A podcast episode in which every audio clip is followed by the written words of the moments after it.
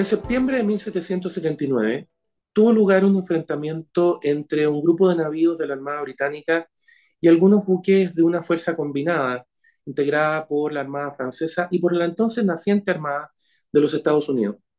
El episodio ha pasado a la historia más que por el resultado específico y por las consecuencias o los intervinientes, por una frase dicha en el contexto o en el fragor del combate.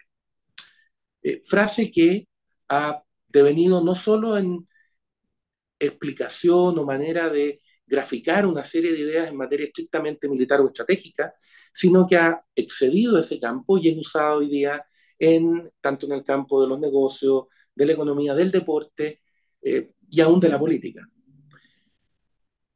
Lo que ocurrió fue que en un momento del combate el comandante británico se dio cuenta de que el navío principal estadounidense estaba severamente dañado y procedió entonces, como mandan las leyes de la guerra, a intimar la rendición de su comandante, del comandante estadounidense.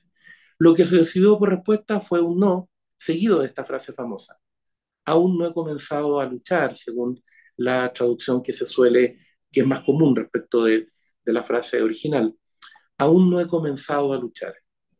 El autor de la frase era un marino escocés, John Paul Jones, que cumplió un rol muy importante en la independencia de los Estados Unidos, se lo considera hasta el día de hoy uno de los padres de la Armada estadounidense y, posteriormente ocupó altos cargos en la Armada Imperial rusa durante el reinado de Catalina la Grande. Ahora, ¿por qué decimos que la frase ha ido mucho más allá de lo estratégico, de lo militar? Porque ha planteado la importancia de perseverar. Esa vieja enseñanza de la educación clásica que apuntaba a la relevancia de esas virtudes que hoy día parecen dejadas de lado, la perseverancia, la tenacidad, obviamente la templanza, la fortaleza, que son necesarias para mantenerse en un curso, hacer cosas cuando es difícil, cuando es eh, arduo, cuando requiere un esfuerzo continuado. Los deportistas lo saben, los militares lo saben, quienes se dedican a los negocios lo saben, todos, usted y yo sabemos desde niños que si tenemos que hacer o queremos hacer algo más complejo, requerimos tenacidad, requerimos permanecer en el esfuerzo. No basta con querer hacerlo. Hay que hacer sacrificios, hay que continuar. E incluso usted y yo sabemos que en algunas ocasiones de nuestras vidas y conocemos historias de muchas situaciones en distintos ámbitos en que cuando algo se había dado por perdido, fue la necesidad, la decisión, la convicción de alguien que continuó haciendo el esfuerzo e incluso redoblando el esfuerzo, lo que permitió que el resultado fuera exitoso.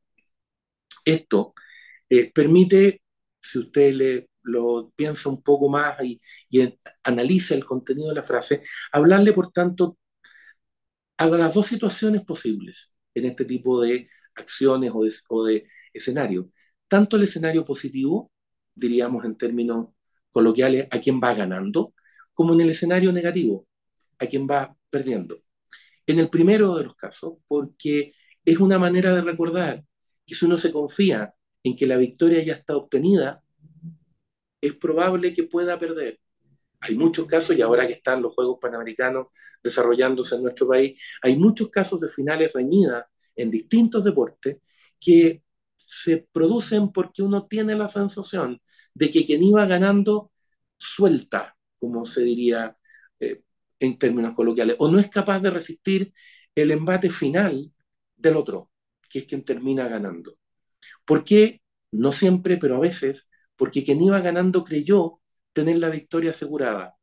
Diríamos coloquialmente, se confió. Eso es parte de lo que nos recuerda esta frase del marino escocés al que aludíamos inicialmente. Pero también el otro escenario de quien va perdiendo, también es muy relevante porque, porque usted y yo sabemos, como comentábamos recién, que hay muchas ocasiones en que quien parecía perdido, quien parecía derrotado, termina victorioso simplemente o no, no corresponde simplemente, precisamente porque no se rindió. Como dicen, eh, o como han dicho varios entrenadores y varios deportistas muy importantes, eh, no hay que olvidar que en cierto sentido la derrota empieza primero en la cabeza. Es la cabeza la que se rinde primero. Y es ella la que y cuando se produce eso, perdón, es que se actúa como si ya no hubiera alternativa. Y cuando eso pasa, la, la consecuencia suele ser la derrota. No siempre porque no había alternativa, sino porque en algún momento llegamos a la convicción de que no había alternativa y empezamos a actuar en consecuencia. Todo lo que hemos dicho se aplica, como usted probablemente ya está pensando, a la política y en particular a la situación que vive nuestro país en estos, en estos meses.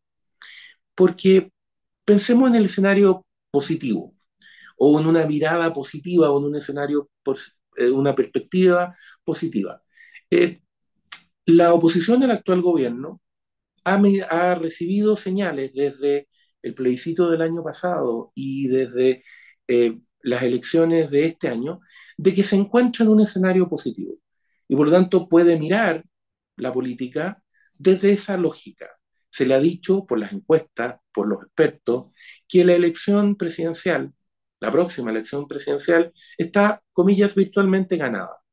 Casi, casi que la recomendación sería eh, no hacer nada, dejar que el tiempo pase, como el deportista que empieza a mirar el reloj, eh, para, porque va ganando y no se da cuenta que está todavía en riesgo de perder y termina fatalmente perdiendo.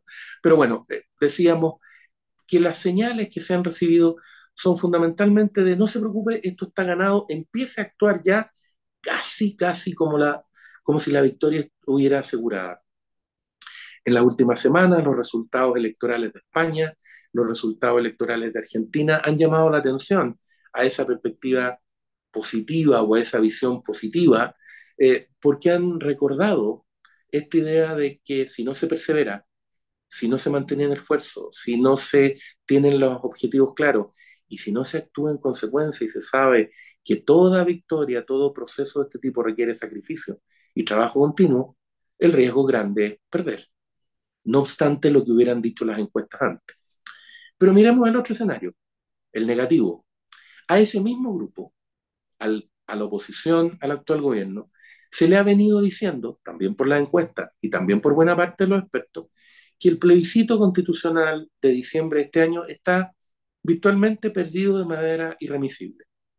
Aún no tenemos texto constitucional, recién se está terminando en la elaboración, faltan los, los últimos eh, ajustes para poder ponerlo en conocimiento de la población como un texto definitivo, formalmente iniciar el proceso de campaña, pero ya se nos dice ese plebiscito está irremisiblemente perdido, entonces hay que tratar de reducir, eh, alejarse, tratar casi de que no se note, entregarlo, sin medir claramente las consecuencias de ese tipo de proceso, eh, sin medir lo que significa perder, pero además sin darse cuenta de que lo que se está haciendo es perder en la cabeza primero, renunciar a ganar. Lo que estamos haciendo, si asumimos esos comentarios, si asumimos esa lógica, es renunciar a ganar antes de hacer lo mínimo, el esfuerzo racional, ordenado, bien pensado, arduo, por cierto, dedicado, por cierto, concentrado. Bueno, es lo que hacen los deportistas, los militares, quienes dirigen negocios para tener éxito. De nuevo, no existen caminos mágicos no existen atajos. Entonces, mientras no se haga eso, decidir que ya está perdido es simplemente perder en nuestras mentes. Y eso es muy peligroso, como comentábamos recién.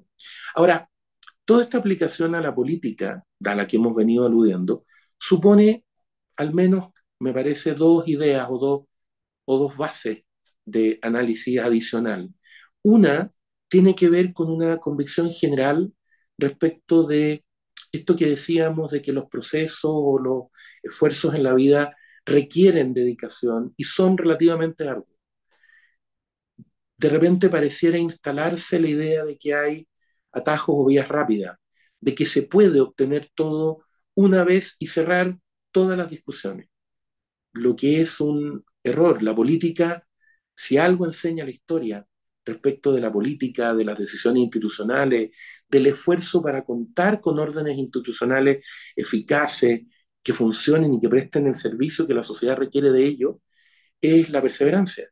Es entender que esta no es una tarea que se hace en un momento y después se deja sola, como si funcionara en piloto automático. Requiere la preparación, la continuación y la preocupación permanente. Por lo tanto, pensar en que esto se puede resolver ah, en un solo momento y después olvidarse es muy peligroso. Es muy peligroso porque además vivimos lo que los, en nuestro país vivimos en, en estos tiempos, lo que los expertos llaman, y, los técnicos en este tipo de análisis, eh, llaman fatiga constitucional o fatiga institucional. La gente parece estar agotada de este tipo de discusiones y quisiera salir de ellas y dejar de preocuparse.